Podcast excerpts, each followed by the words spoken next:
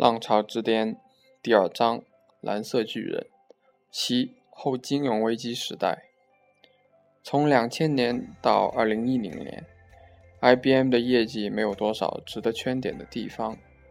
它的利润很高，但是发展并不是很快，甚至在有了很多现金收入时，不知道如何利用这些现金进行再投资。最后只好以回购股票的形式发还给股东们。在过去的十年里，它的股价几乎是一条直线，因此它的股票期权对新老员工已经没有吸引力了。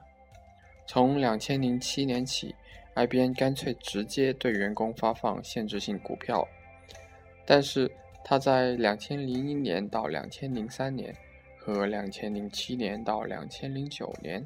两次经济危机中再次显现出的超乎寻常的生存能力，让业界叹为观止。两千年到两千零三年，由于互联网泡沫碎破碎，给世界经济带来了短暂的局部的动荡。IBM 本来就没有赶上互联网的快车，当然受泡沫的负面影响也较小，这些就不再赘述了。但是，二千零七年到两千零九年的全球金融危机对社会的冲击却是无所不在的。在这次金融危机中，很多巨无霸的跨国公司或者倒闭，或者被并购，或者一蹶不振。即使是很健康的公司，包括微软公司、易贝公司等，也没有回到危机以前的情况。而 IBM 不但在危机中没有受到太多的影响。而且危机过后，业绩迅速提升。在近五年来的 IBM 的股价和标准普尔五百指数对比图中，可以得出，即使是金融危机最严重的2008年底，IBM 的股价也没有跌破经济很健康的2005年底末时的水平。在股市触底的2009年3月时，IBM 的股价已经走出了谷底，几天后，它的股价表现比两千零五年增长了百分之七十左右，而同期美国股市的三大指数收益均是负值。为什么 IBM 能在金融危机中巍然不倒？为什么投资人对它那么有信心？这要从它的业务、商业模式、管理方式以及全球化的几个角度来看。IBM 几乎百分之一百的客户都是商业客户，本来这样的生意最容易受到了宏观经济的波动而变得很不稳定。但是，它的核心业务主要是 IT 业务，和金融本身相关性不大。我们在前面已经讲过，IBM 不是一个简单的设备公司或软件公司，而是一个服务公司。无论世界如何发展，对 IT 服务业的需求总是存在的，而且是上升的。因此，虽然有金融危机，使得各个公司和企业会迅速减少，甚至终止对 IT 产品的采购，但是只要这些企业还存在一天，就需要 IT 服务一天。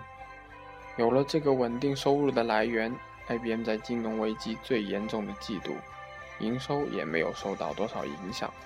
相反，那些以销售设备、机器或者软件为主的 IT 公司，比如太阳公司和英特尔公司，营收就会锐减。英特尔公司家大业大。虽然营业额和金融危机前一年相比少了四分之一，但是尚可维持。而本来就风雨飘摇的太阳公司，在连续亏损了几个季度后，就不得不被兼并掉了。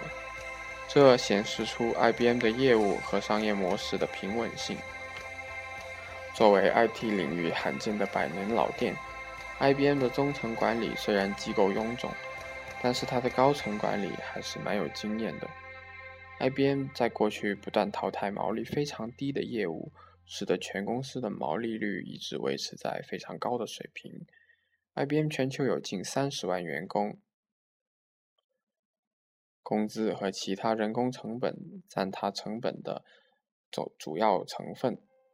在宏观经济良好的时期，他不在意人工的成本，这给 IBM 的中层领导一个胡乱扩张的机会。但是 IBM 的高层很清楚，即使裁员百分之二十，他们的业务也不会有什么根本的影响。从郭士纳掌权以后，每到经济危机时期，IBM 就开始裁员。他们首先裁掉的是在美国的合同人员，非职。而不是非正式员工。这一次，他们比郭士纳的时代更进一步，把很多工作永久性的移到了印度，因为那里的成本比美国少一半。作为一个业务遍布全球的跨国公司，IBM 的服务也是全球化的。从美国给全球服务和从印度给全球服务没有太大本质的区别。IBM 为了对美国员工显得人性化一些。当他们减掉一个美国工作岗位时，会给相应的人一个搬到印度的机会，但是要求到了印度之后拿当地的工资。当然，除了原来来自印度的员工，其他人根本不会考虑这个善意的选择。IBM 业绩稳定的第三个，也许是最重要的一个原因，来自于全球化。关于全球化，我们以后还会再介绍。实际上，不仅仅是 IBM，美国在这次金融危机中，实体经济并没有受到太大的打击。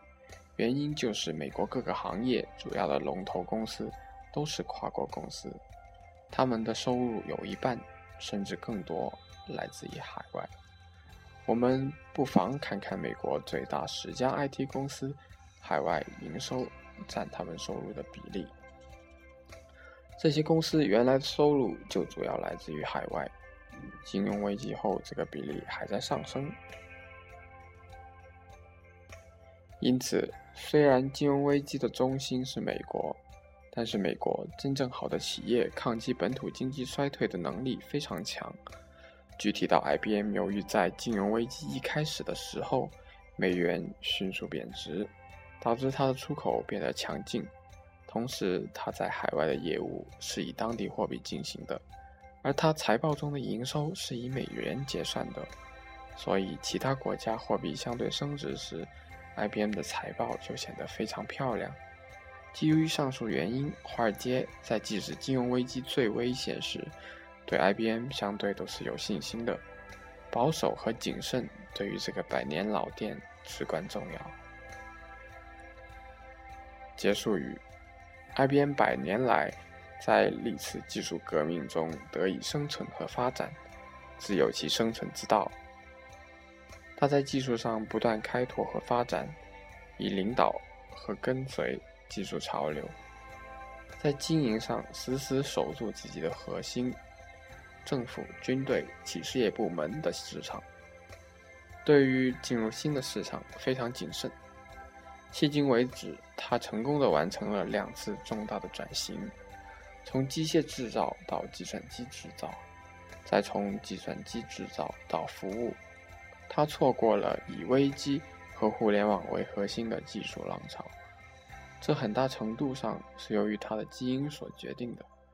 但是他平稳地度过了历次经济危机。今天，他仍然是世界上人数最多。